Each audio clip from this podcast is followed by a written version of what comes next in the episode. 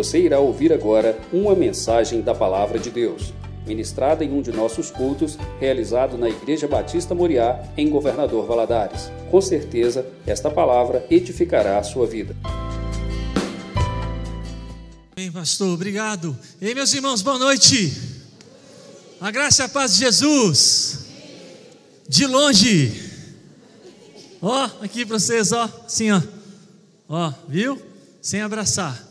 Domingo passado, nosso culto em São Paulo é às, às 18 horas, Igreja Presbiteriana de Hermelino Matarazzo. Obrigado, pastor.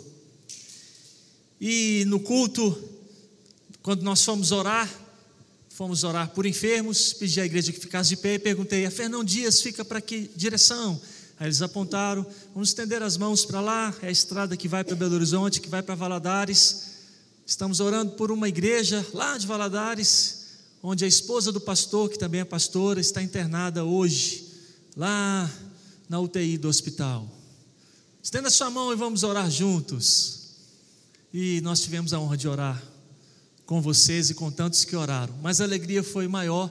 Sete dias depois, eu estar em Valadares, ter a honra de vir aqui ministrar a palavra.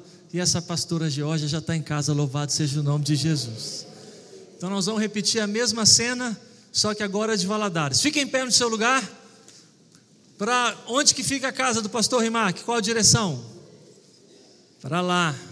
Será que vocês acertaram, gente? Já foram lá? Quem já foi na casa do pastor? Levanta a mão. Eu já fui. Esse tanto de gente já foi lá. Estende a sua mão para lá. Vamos orar. Vamos cobrir a Geórgia de orações, ainda tem uma recuperação, ainda tem um fechamento de um ciclo, e vamos pedir ao Senhor com gratidão para que tudo se encerre em paz na saúde dela e que o retorno dela aqui para a igreja traga um grande impacto de avivamento em vocês, um testemunho forte de gratidão, de louvor, de adoração, sem abraçar.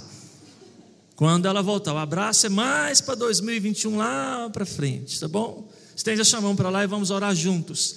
Levante a sua voz, faça uma oração sua, com, a sua voz. Agradeça ao Senhor por ela estar em casa e não no hospital.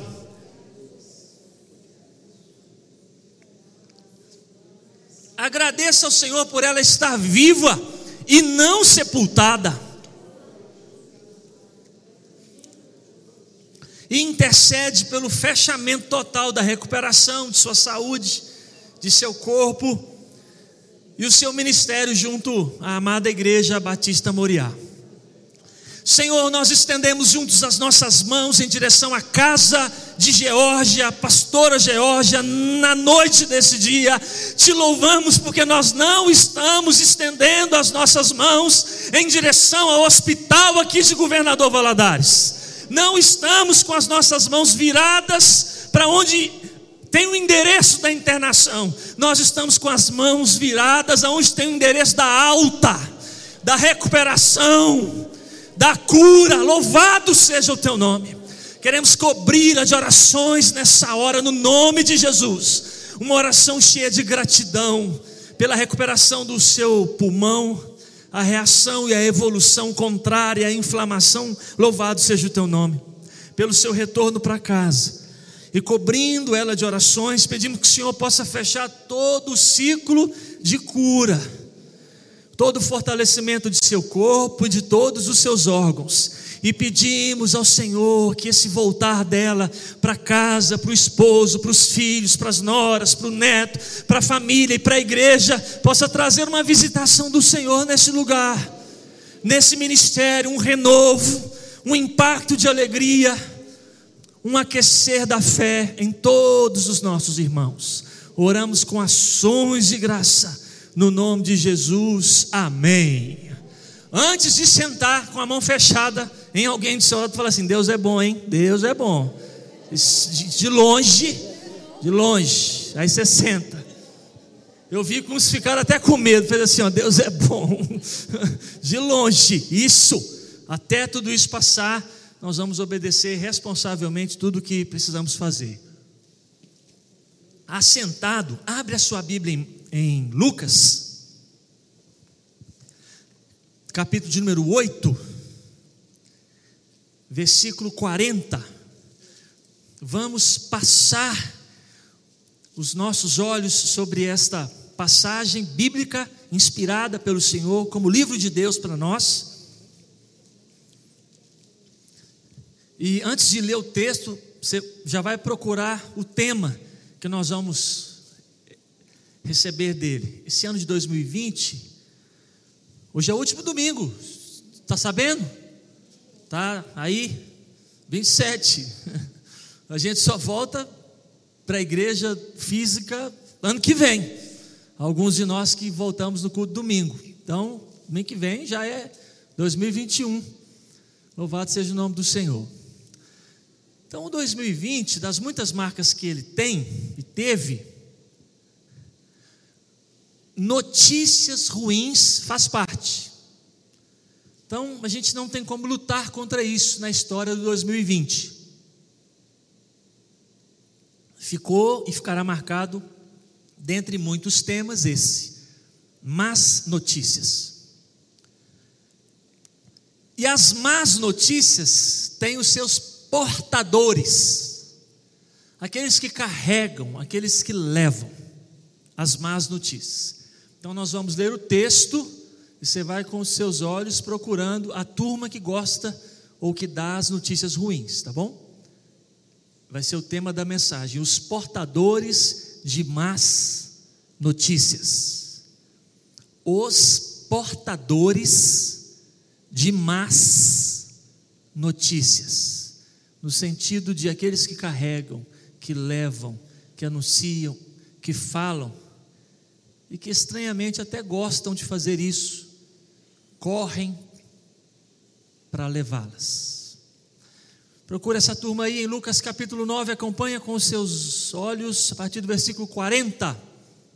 Lucas 8, 40, perdão. Lucas capítulo 8, 40. Vai procurando os portadores de más notícias aí e nós vamos juntos meditar.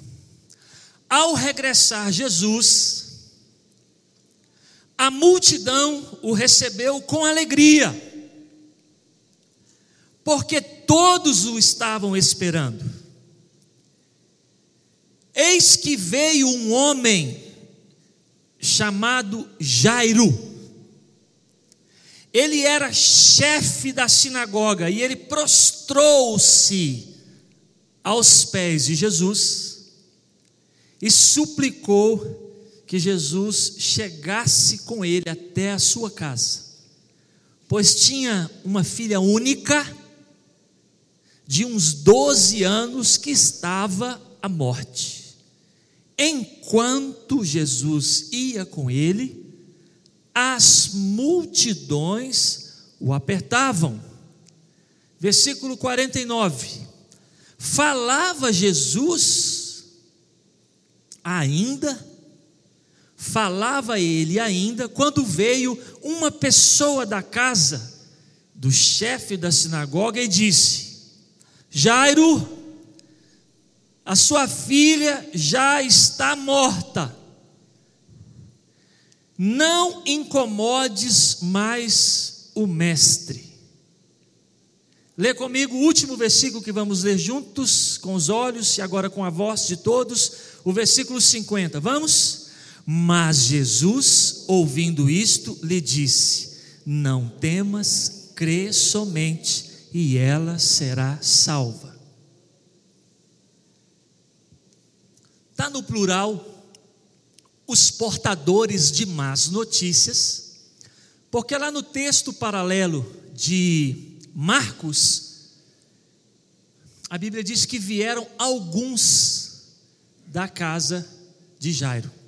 E Lucas só relatou o que falou, mas eles eram em uma turma, não sabemos de quantos. Vamos relembrar o contexto de tudo isso aqui? Me permitam contar a história sem ler os textos do, do que está aqui em volta, e você vai conferindo agora ou depois. Tudo isso se deu às margens do mar da Galileia. O pessoal que conta diz que dos 33 milagres de Jesus, narrados nos evangelhos, 18 foram praticados aqui no, no entorno do Mar da Galileia. Muito do ministério do Senhor Jesus foi realizado nesse entorno, inclusive o chamado dos seus discípulos, porque o lado de cá, da região de Cafarnaum, tinha uma indústria pesqueira muito forte, onde estava Pedro e André, o seu irmão e os demais discípulos. Ó, indo de Macharré, no capítulo anterior, o texto diz que já era tarde. Esses detalhes são impressionantes porque a gente costuma não olhar essa questão do tempo, porque a Bíblia não informa, na maioria deles, o horário. Então diz que já era tarde, e Jesus fala assim: passemos para outra margem. Nós não sabemos de fato quanto tempo levava essa travessia. Lemos vários estudiosos e a maioria diz que não dá muito para dizer quantas horas. Uma travessia de barco que dependia muito do vento, assim ela podia ficar mais lenta ou mais rápida. Não era uma travessia pouca, porque esse mar da Galiléia tinha 12 quilômetros em sua largura, e essa era a travessia. O pessoal que já teve o privilégio de viajar lá para Israel já passou e já viu lá com seus olhos essa, essa dimensão. Dizem que dá entre 19 e 20 quilômetros de comprimento, e essa travessia de largura, 12 ou no máximo 13 quilômetros. Do lado de cá, a região de Cafarnaum. Do lado de lá, nós já vamos chegar. Lendo para trás, repito, o Evangelho diz: já era tarde quando Jesus diz: passemos para o outro lado. Então, escureceu, o que torna o episódio ainda mais cheio de medo. Quando veio a tempestade de vento, aqui foi uma tempestade de vento, não foi com chuva. Quando a gente vai ler sobre tempestade de vento no Mar da Galiléia, encontramos lá as explicações e as possibilidades. Jesus está dormindo porque quando ele entrou para atravessar para o outro lado já era tarde, sua humanidade já estava cansada, dormindo cansado. Tempestade de vento forte, o medo do barco virar. Eles acordam Jesus, Jesus levanta, repreende a falta de fé, fica em pé, cenário de noite ou talvez de madrugada, o que torna o medo ainda mais medo. E Jesus ordena o vento pare e ordena as ondas que parem. Isso impressiona demais os discípulos. Quem é esse? Que até o vento e as ondas obedecem. A, a, a viagem segue. Quando chega do outro lado, nós não sabemos se chegou lá ainda na madrugada ou no amanhecer. Mas se foi na madrugada, torna o evento ainda mais amedrontador. Vem um doido gritando, possesso de muitos demônios. Do lado de lá, a cidade de Gadara. Jesus ele nem entra na região, porque o endemoniado não deixa. O evento acontece ali, ele saindo do barco e pisando. Não sabemos se no amanhecer ou ainda na escuridão da madrugada. Curiosamente, o, o doido, que pelo menos eles achavam que era doido, ele se dobra diante de Jesus e fala uma frase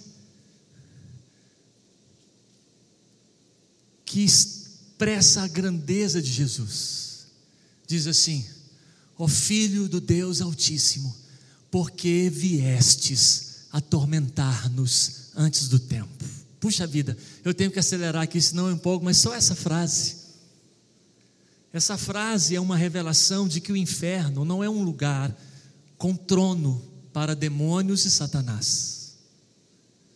No inferno, o rei também é Jesus. O anjo caído, que lidera todos os demônios, ele não reinará no inferno, ele será atormentado no inferno pelos séculos dos séculos. A figura do imaginário popular de um trono e um demônio reinando e torturando as pessoas, biblicamente ela não é verdadeira. A verdade bíblica é que o inferno é um lugar de punição também para Satanás e todos os anjos que caíram. E a Bíblia diz que o diabo sabe que pouco tempo lhe resta.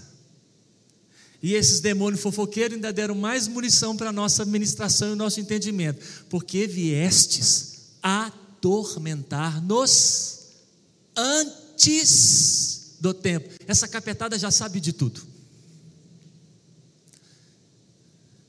Quando Jesus vai ordenar que eles saiam,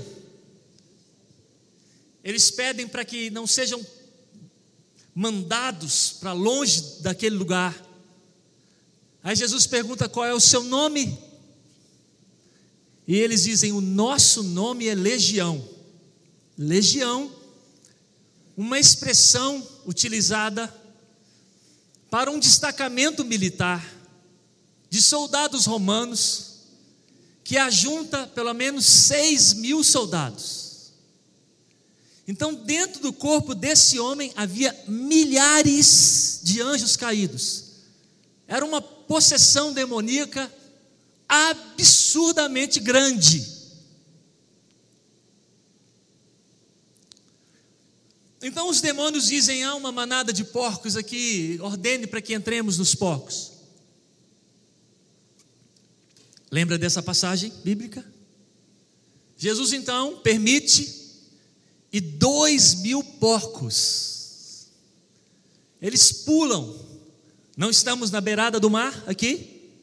Não acabou de chegar? Eles pulam, pulam. Certamente nesse litoral havia algumas é, formações rochosas e os porcos andam por essa formação rochosa, um despenhadeiro, e eles pulam ali. Um suicídio coletivo de porco.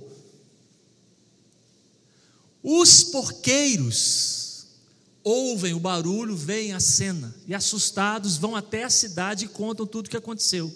Jesus não consegue entrar na cidade porque as pessoas vêm ao encontro dele, e quando vêm ao encontro de Jesus, eles veem o endemoniado gadareno assentado em perfeito juízo. Mesmo vendo aquela cena de libertação e cura, todos pedem para que Jesus vá embora.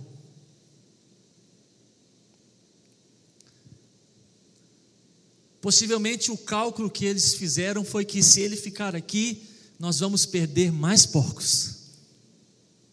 E eles preferiram porcos ao invés de Cristo. Havia muito mais porcos cuidados ali. Aqueles dois mil era uma parte deles. E quando eles viram que para libertar um doido, dois mil porcos morreram, o senhor, por favor, saia daqui. Porcos ao invés de Cristo. É uma outra mensagem. Parece absurdo, mas não é. Escolheram. Então Jesus ele não entra. Ele já vira para os discípulos e fala assim: bora para o barco voltar. Ó, nós vamos chegar lá no nosso texto agora. Quando eles estão pisando no barco, o liberto coloca o pé junto assim, ó. Jesus fala assim: não, você não vai, não, você não vai, fica, volta para os seus. Olha, o endemoniado tinha os seus, todos têm. Conte para eles o que foi feito sobre sua vida. Ele obedece, fica, eles voltam. Voltando, gente, não dá, a gente não sabe quanto, quanto tempo demora isso. Quando eles estão voltando, desembarca do outro lado, e a Bíblia não fala nem mais de multidão, ela fala de multidões. Se multidão já é muita gente, multidões em alegria recebendo Jesus do lado de cá, e olha que não tinha ninguém fazendo transmissão online no WhatsApp. Se tivesse, ia dar mais gente ainda. Não tinha ninguém mandando mensagem, ó, libertou aqui, o cara aqui do lado de cá. Fala com o pessoal para esperar, o barco está voltando. Não sei nem como é que esse povo adivinhava que o barco estava voltando. Quando ele desembarca, a multidão ficou muito alegre, porque era muito difícil você ter um momento com Jesus. Era muita gente, ao ponto de, em alguns lugares, ter que descer o doente pelo telhado, porque você não conseguia entrar na casa. A multidão aqui ficou muito feliz porque conseguiram ficar do lado de cá onde ele chegou. Quando ele chega, o texto diz que um chefe da sinagoga chegou. A ideia que o texto dá não é que Jairo estava do lado de cá esperando, é que ele chegou depois que Jesus chegou. E quando ele chegou, talvez, aos gritos: Jesus, me ajuda. Esses detalhes o texto não dá, mas eu tenho que fazer o meu filme. Você deixa? Talvez quando ele chegou gritando, eles olharam e viram que era um chefe da sinagoga, deve que abriu um clarão na multidão. Ele passa correndo e ele dobra os pés. O texto fala aos pés. Gente, essa cena, essa você e eu não conseguimos captar a problemática dessa cena. Alguém da sinagoga prostrando aos pés de Jesus. Jesus tem problema com esse pessoal da sinagoga por todo lugar que ele vai. É em toda cidade que ele chega. É essa turma da sinagoga que prende que faz o julgamento religioso, que condena, mas que precisa de Herodes ou Pilatos para matar. Você os identificava facilmente, a roupa deles te fazia reconhecer como alguém da sinagoga. Alguém da sinagoga dobrando-se aos pés de Jesus não existe. Só que esse alguém não é alguém da sinagoga, ele é o chefe. Esse cidadão, ele está arriscando tudo. Ele está arriscando o seu cargo, o seu posto, o seu sustento. Essa dobrada de joelho pública diante de Jesus poderia lhe render exclusão. Eu não exagero porque Nicodemos, quando vai ter com Jesus, vai de noite. Ninguém podia ver. Talvez, talvez com influência e contato, Nicodemos consegue saber onde que ele ia estar num determinado horário da noite, que ele pudesse chegar, conversar e sair sem ninguém ver. O Jairo não quis nem saber. O Jairo arriscou tudo. Sua filha estava doente. Nessas horas, costuma-se arriscar tudo. Nessas horas, costumamos fazer o que nós jamais fizemos. Conseguimos nos expor como jamais nos expusemos. A sua filha. Os detalhes são necessários para que nós compreendamos o texto. A sua filha única. E talvez por ter 12 anos, fosse única, única.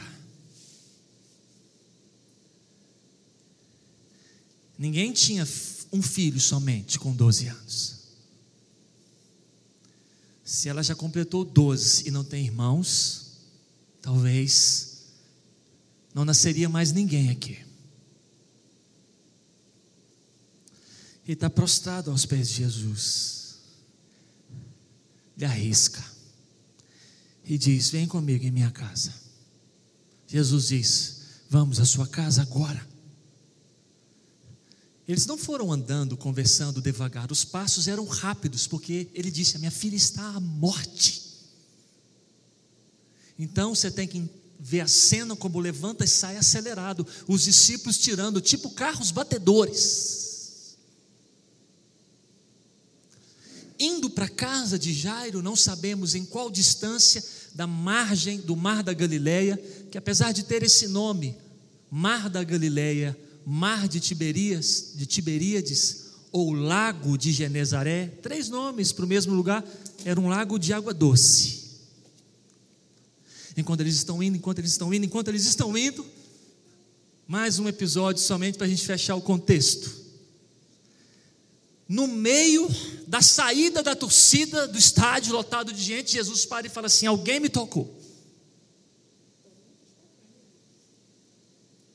Aí Jesus para.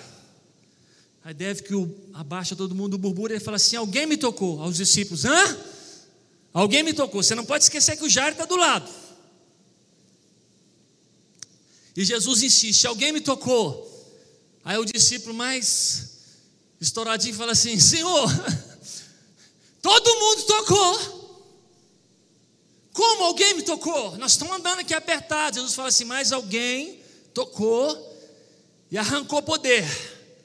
Quem me tocou? Quem tirou o poder de mim? Pensa na cena. E o Jairo está onde, gente? Imagina se demora, dá um silêncio. E Jesus continua: Quem me tocou? Eu imagino que até Jairo, gente, quem tocou? Depressa, pelo amor de Deus, quem tocou?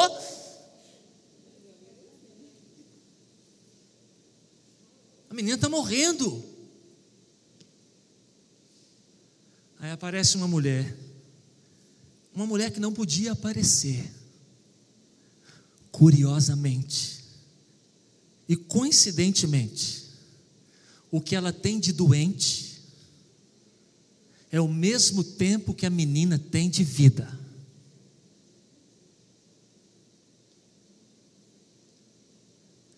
E aquela que não podia aparecer, porque o que ela tinha é como se fosse um Covid-19, não pode ter contato com ninguém. Uma hemorragia interminável. E ela trêmula, com medo de se expor, pois ela estava imunda. E ela fez o que não podia: tocar num rabi sujar um rabi, um mestre? Jesus sabia quem tocou. Mas ele queria que todos vissem que todos podiam tocar nele. A mulher diz: Eu toquei. Há 12 anos eu padecia de um fluxo de sangue interminável e o sangue parou de jorrar agora eu fui curada. Aí está Jesus conversando com ela. Aquela expressão, falava ele, ainda chegamos no texto. Demorou, né? O falava ele ainda é Jesus falando com a mulher. Chega a gente correndo e diz: Jairo, Jairo, Jairo, a sua filha está morta. Não incomodes mais o mestre. Que dia, hein? Ô, gente, andar com Jesus era chique demais. era muita coisa num dia. Que foram três anos e seis meses, hein? Pensa. O texto não fala nada sobre expressão de Jairo, olhar de Jairo, palavras de Jairo, porque quem fala logo depois é Jesus. Mas os portadores de más notícias estavam lá. Ó, oh, entendimentos necessários, tanto sobre as más notícias, como sobre os portadores, mas vamos ficar somente nos portadores. Primeiro entendimento: os portadores de más notícias estão em todo lugar. Você precisa agasalhar esse entendimento no seu coração e na sua mente, porque senão você erradamente vai achar que tem algum lugar da face da terra que não tem essa raça. Senão você vai começar a se desgostar dessa cidade como se somente aqui tivesse esse tipo de gente. Senão você vai querer ficar saindo do seu local de trabalho porque você acha que em outra empresa não tem gente que dá notícia ruim. Não é sensato nem sábio viver assim, pois na vida existirão sempre as más notícias e os portadores delas, em todo lugar. Irmãos de coração, eu não exagero quando eu digo em todo lugar, em todas as famílias, em todas as igrejas, em todas as empresas, em todas as escolas, em todas as cidades. Já morei em capitais, já morei em interior, já fui de pastor de igreja pequena, pastor de igreja grande. Acredite, os portadores de más notícias estão em todo lugar. Quando esse entendimento entra em você, você descomplica a sua vida. Você para de ficar sem lugar, achando que vai encontrar um lugar onde essa turma não vai estar. Esse é o primeiro entendimento. Havia portadores de más notícias na casa de Jairo o chefe da sinagoga. Segundo entendimento, os portadores de más notícias vêm ao nosso encontro.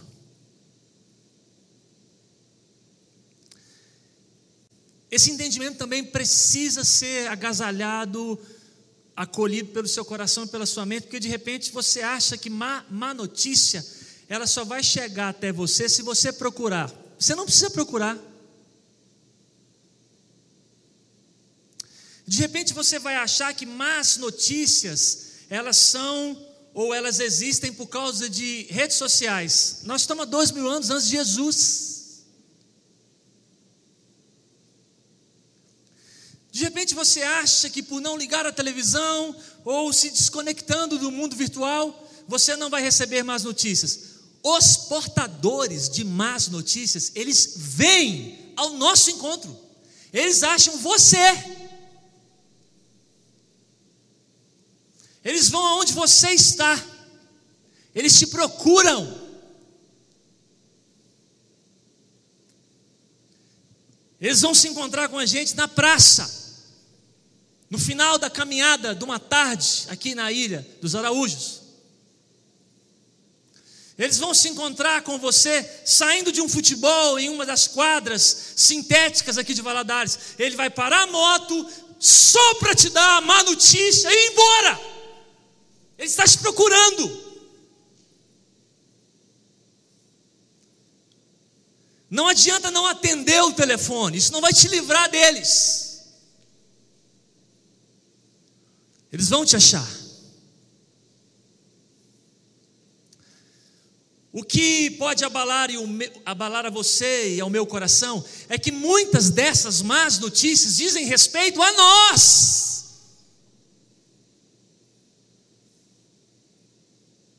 a sua filha está morta.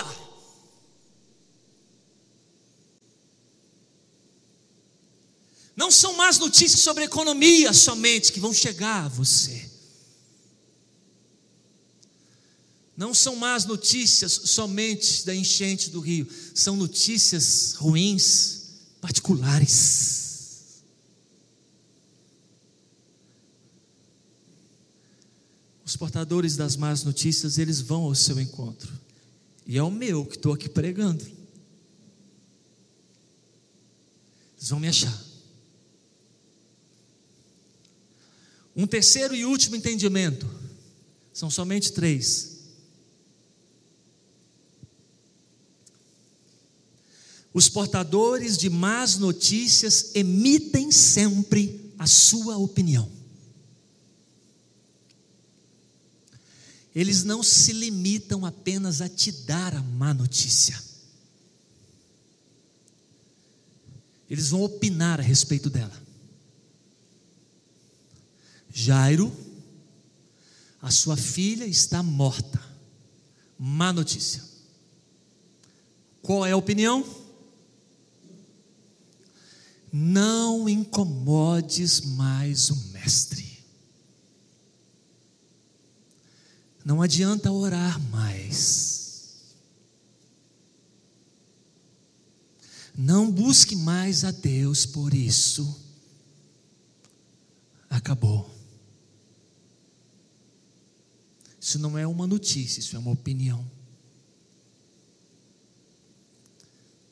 Essa turma faz muito mal para a gente. Eles trazem mais do que más notícias e opiniões, eles trazem desesperança. Eles trazem incredulidade. A má notícia, ela por si só, ela já é negativa. Logicamente, a opinião vai nessa direção. Três entendimentos sobre os portadores de más notícias. O primeiro, eles estão em todo lugar. O segundo, eles vêm ao nosso encontro. O terceiro, eles emitem sempre a sua opinião. Vamos encerrar aplicando o entendimento do texto no nosso coração. Somente duas aplicações. A primeira, não posso ser um portador de más notícias. Isso é uma aplicação desse entendimento ao meu coração, que estou no papel de pregador, ao seu coração, que está no papel de ouvinte. Pastor, por que, que eu não posso ser um portador de más notícias? Porque nós recebemos o Evangelho, o Evangelho habita em nós. O Evangelho ele habita no seu coração e na sua mente. E Evangelho significa boa notícia. Primeira vez que essa palavra aparece na Bíblia é quando o anjo vai ao encontro dos pastores naquela mesma noite, naquela mesma região e diz: Eis que eu vos trago Angelion. Eis que eu vos trago boa nova.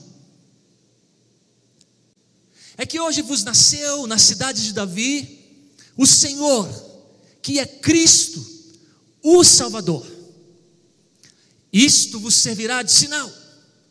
Encontrareis uma criança envolta em faixas e deitada em uma manjedoura. Evangelho é boa notícia. Evangelho é Cristo você não pode ser um portador de más notícias. O Evangelho está em você. Você não pode ser um desanimador de pessoas. Você não pode ser um desativador de esperanças.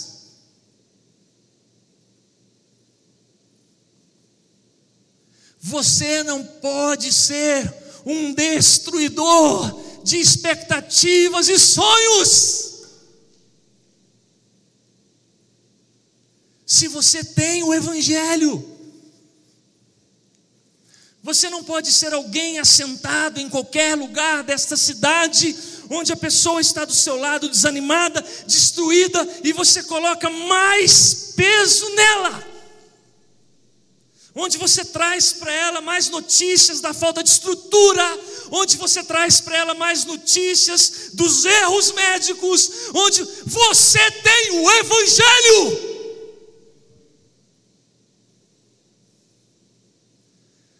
Essa é a primeira aplicação.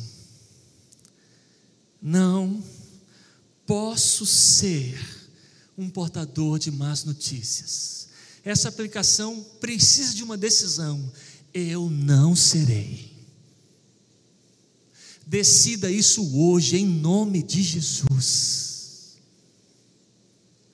Nós precisamos tanto dessas pessoas em 2020, pena que o ano está acabando.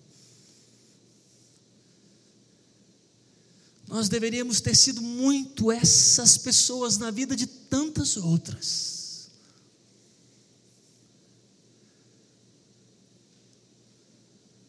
Ó, oh, situação de conversa de, de horas atrás. Dando nome à conversa. O Sidney estava sentado na sala de espera de um dos hospitais dessa cidade, ao lado de uma senhora contaminada, e os dois aguardavam internação. Não há vaga, não há leito, essa era a notícia. E eles isolados, pois essa, essa doença, essa doença ela é ela ainda é mais terrível por causa da carga emocional. Até hoje, nós só conhecíamos doenças que aproximavam as pessoas. Esta, pela primeira vez, nos fez conhecer uma doença que afasta as pessoas. Em 47 anos de vida, eu só conheci doença de que quando alguém está doente, a gente se aproxima para cuidar. Essa foi a primeira, que para cuidar, todos têm que se afastar. Por não ter sido infectado, contaminado, internado, eu sei somente de notícias, mas até as pessoas que cuidam dentro dos hospitais, elas se afastam. Uma sensação de isolamento indescritível para nós que não ficamos.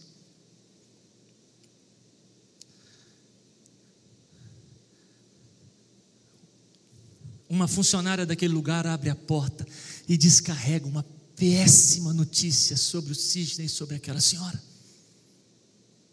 Fecha a porta. A mulher olha para o Sidney. E o Sidney, por ser um portador do Evangelho, começa a dizer: Mas a notícia boa é que nós já fomos diagnosticados. Nós já estamos no hospital. Nós só estamos aguardando, mas nós já estamos aqui protegidos. Deus já está abençoando eu e a senhora. Aí a mulher, olhando por esse lado, você tem razão, moço. Eu estou com 60% do meu pulmão inflamado. Olha a conversa de doentes. Aí ele virou e falou assim: Eu estou com 40. Mas nós estamos na mesma situação, só que a nossa situação é boa. E aqueles que não conseguiram nem chegar aqui pela triagem? E aqueles que estão em casa? Que não foram diagnosticados e podem chegar aqui, é, olhando por esse lado. Passa alguns minutos, vem uma outra funcionária e dá uma notícia muito pior. A mulher olhou para o Sidney, ele falou assim: Mas Deus é bom. Se eu explicar para a senhora por que Deus é bom. Se colocarem eu e a senhora dentro de uma ambulância e a gente for para Belo Horizonte, nós vamos ser cuidados. Imagina se a gente ficasse aqui sem lugar e morresse. Eles estão cuidando da gente. Se a gente for para Belo Horizonte, nós vamos ser cuidados. Olhando por esse lado, você tem razão.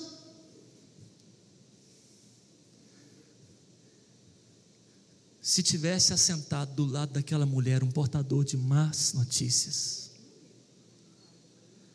a situação seria pior. Muito pior. Primeira aplicação não posso ser um portador de más notícias. E você também não, no nome de Jesus. Conversa para quem nasceu de novo, hein? Isso aqui não é conversa para o pessoal que nasceu de novo, não. Eles podem, livre. Você não. Imagina um portador de má notícia, hein? No púlpito, coitado da igreja, está morta. Daqui a pouco a Georgia vai chegar aqui cheia de boa nova no nome de Jesus. Daqui a pouco. Mas não pode abraçar. Passei na porta lá, a irmã já borrifou em mim. Tch, tch, tch, Pastor Fabinho, seja bem-vindo. Não pode abraçar. Falei, é claro que não pode.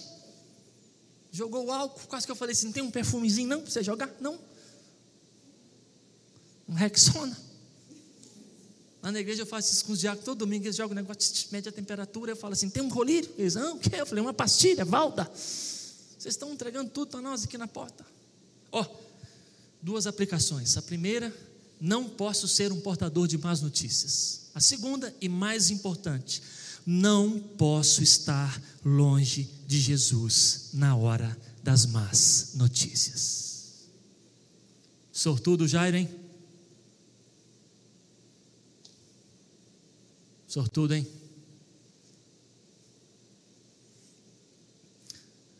Jairo, sua filha está morta. Não incomodes mais o mestre. Eu só consigo fazer um filme de Jairo olhando para o portador de más notícias. Aí no meu filme ele não fala nada e olha para Jesus.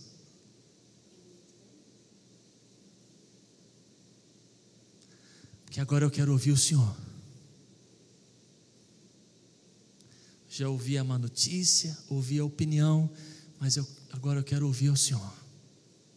Como é que você vai virar e ouvir Jesus se você está longe dele? Continuo pregando para crente. Não, essa palavra não é para quem nunca nasceu de novo e nem para quem é desviado. Essa palavra é para nós que podemos, sem sair daqui do prédio, sem afastar da equipe de louvor, sem parar de vir na escola bíblica dominical, sem parar de tomar santa ceia, ficar longe de Jesus. Mesmo, mesmo.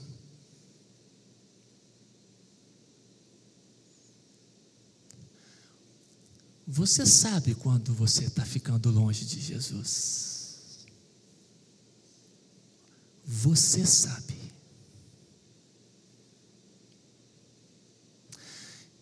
Você também sabe quando você está bem perto de Jesus. Você sabe.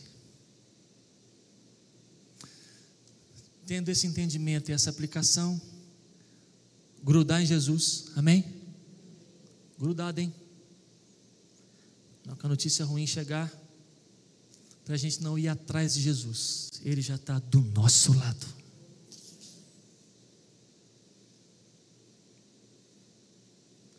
O que, que Jairo ouviu de Jesus? É, acabou. Deixa eu voltar para o barco, porque aqui não tem mais jeito. Ele disse a mesma coisa que ele disse em outras palavras. Respondeu-lhes Jesus: os impossíveis para os homens são possíveis para Deus. Ele disse em outras palavras: ele diz assim, Jairo, não tenha medo, somente creia, vamos à sua casa. Eu não consigo imaginar Jairo depois dessa palavra. Eu só consigo imaginar ele antes. Tenso, preocupado, ansioso. Mas daqui até chegar em casa, eu não, eu não consigo imaginar. Não consigo. Eu não consigo imaginar o que passou, passava pela cabeça dele. Ele estava indo em direção à sua casa, onde estava o corpo de uma menina morta. Só que Jesus estava do seu lado, indo para a sua casa. E quando chegou, Jesus logo tratou de remover a incredulidade e, e da remoção da incredulidade dos doze discípulos, nove foram removidos. Quando ele chegou, foi entrando na casa, pediu para todo mundo sair, falou: se o pai e a mãe da menina ficam. Olhou para os discípulos e disse: Fica Pedro, Tiago e João. Dos doze discípulos, nove ficaram do lado de fora. Eles estavam perto de Jesus como os outros três, mas parece que eles estavam bem mais incrédulos. E aquele ambiente só podia ser participar dele a credulidade.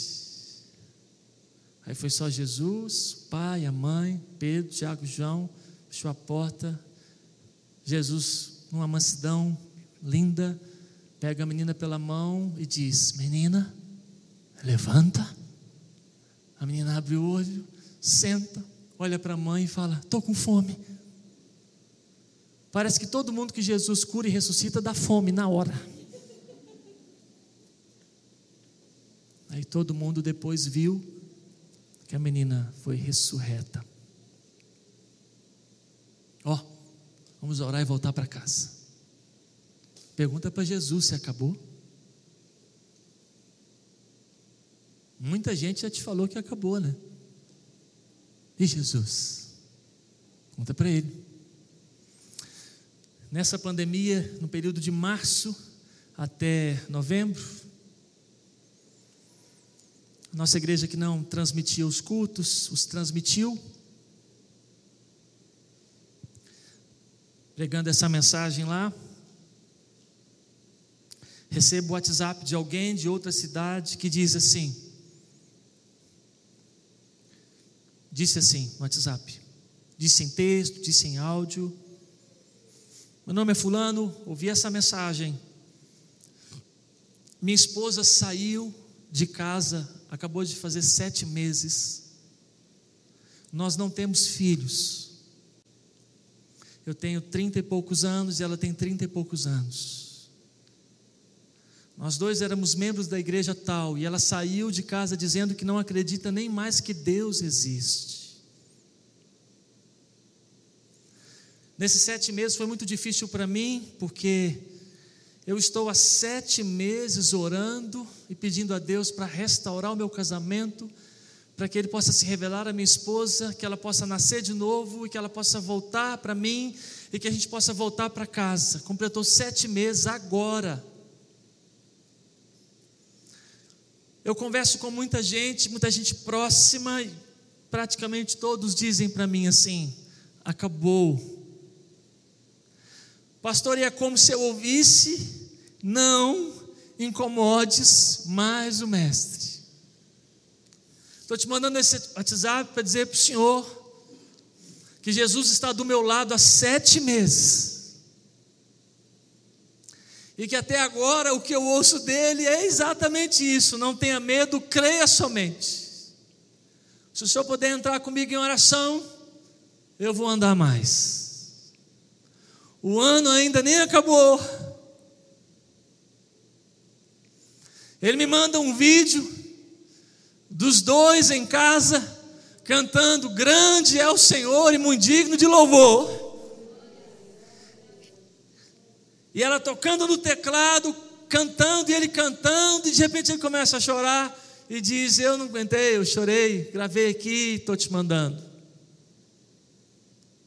Aí, há uns 15 dias atrás, ele mandou o WhatsApp e disse: Ela está grávida. Até neném, pastor, entrou aqui. Falei, é tipo Jesus, nascimento, é o Natal. Chegou junto aí. Ô oh, pastor, continua pregando esses negócios da Bíblia, pastor. Jesus é o mesmo, ontem, hoje, será para sempre. Acabou não, viu irmão? Acabou não, acabou não, tá bom? Perto de Jesus, não tenha medo, creia somente. O que vai acontecer, Ele que vai te dizer, Ele que vai na comunhão contigo, na intimidade contigo, te levar até aquilo que Ele for fazer dentro da sua história. O Senhor Jesus te abençoe e te guarde. Vamos fazer uma oração? Assentado como você está. Se quiser, coloque uma mão no seu coração. Faça uma oração aí de 30 segundos ou um minuto, sozinha, oração sua. Sozinho, oração sua. Se quiser orar e falar ao Senhor, me dê mais forças diante das más notícias e diante dos portadores das más notícias. Me dê uma firmeza maior de monte que não se abala. Tua palavra diz que o meu coração está firme, não se atemoriza de más notícias. Eu quero esse coração, que a tua palavra diz. Se quiser, ore com a mão do seu coração e diz: Senhor, por favor, não me deixe ser um portador de más notícias na vida das pessoas. Me ajude a levar boas novas, expectativa, esperança, sonho. E se quiser ser mais específico na sua oração, diga, Senhor, e nesse caso, preciso que o Senhor me diga o que fazer.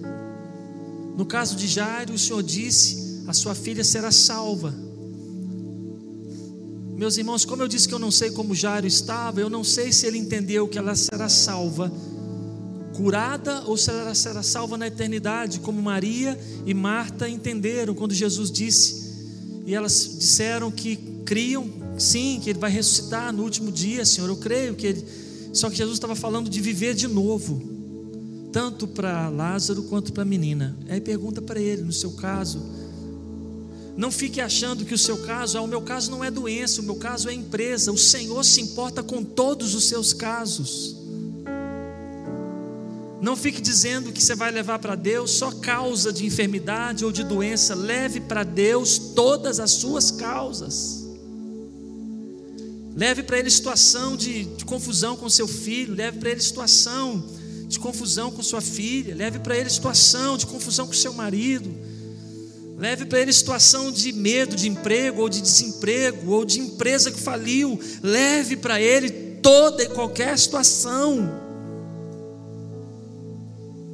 Você já sabe o que as pessoas disseram e você já sabe o que elas vão dizer. Elas vão te dizer: acabou, não tem mais jeito, não incomodes mais o Mestre. Você só precisa de Jesus ao seu lado e ouvir o que ele vai te dizer. Senhor, nós oramos juntos, eu com os meus irmãos com a mão em meu coração, com esse texto tão precioso, em um contexto, em um, em um dia tão agitado, às margens do Mar da Galileia, tantos episódios marcantes que nós, como crentes, leitores da tua palavra, já ouvimos tantas e belas ministrações da cura da mulher hemorrágica, da libertação do endemoniado gadareno, do Jesus que acalma a tempestade, do Jesus que ressuscita a filha de Jairo, Senhor, nós queremos ler e olhar para as histórias da Bíblia e ansiar as histórias da vida, na nossa vida. Nós queremos ser como o Jairo, como a mulher hemorrágica, como os discípulos no barco, como a libertação do. Nós queremos ter essas histórias em nós, de cura, de libertação, de acalmar de ressuscitar, de reviver aquilo que está morto ou que aparentemente foi morto. Nossos casamentos, nossos filhos, nossas empresas, ministérios, irmãos aqui presencialmente, irmãos online, nós não temos nem ideia de quem ouve e de quem é tocado pelo Senhor e é ressuscitado pelo Senhor. Nós oramos juntos, assim, ó no último domingo de 2020, nós não vamos jogar esse ano fora, nós não vamos rasgá-lo da nossa história, porque ele nos ensinou muita coisa. Esse ano não vai ficar marcado na nossa história só com a alcunha do mal, tem muito carimbo do bem em 2020.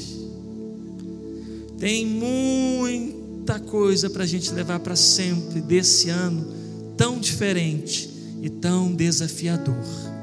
Oramos com ações e graças, em nome de Jesus. Amém.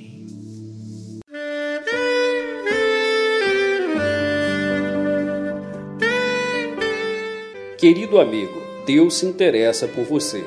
Ele conhece as circunstâncias atuais da sua vida. Não hesite em buscá-lo. Em Jeremias 33, versículo 3, ele nos diz: Clama a mim e responder-te-ei, e anunciar-te-ei coisas grandes e ocultas que não sabes. Esperamos que a mensagem ouvida tenha falado ao seu coração e que você e sua família sejam abençoados pelo Senhor Jesus.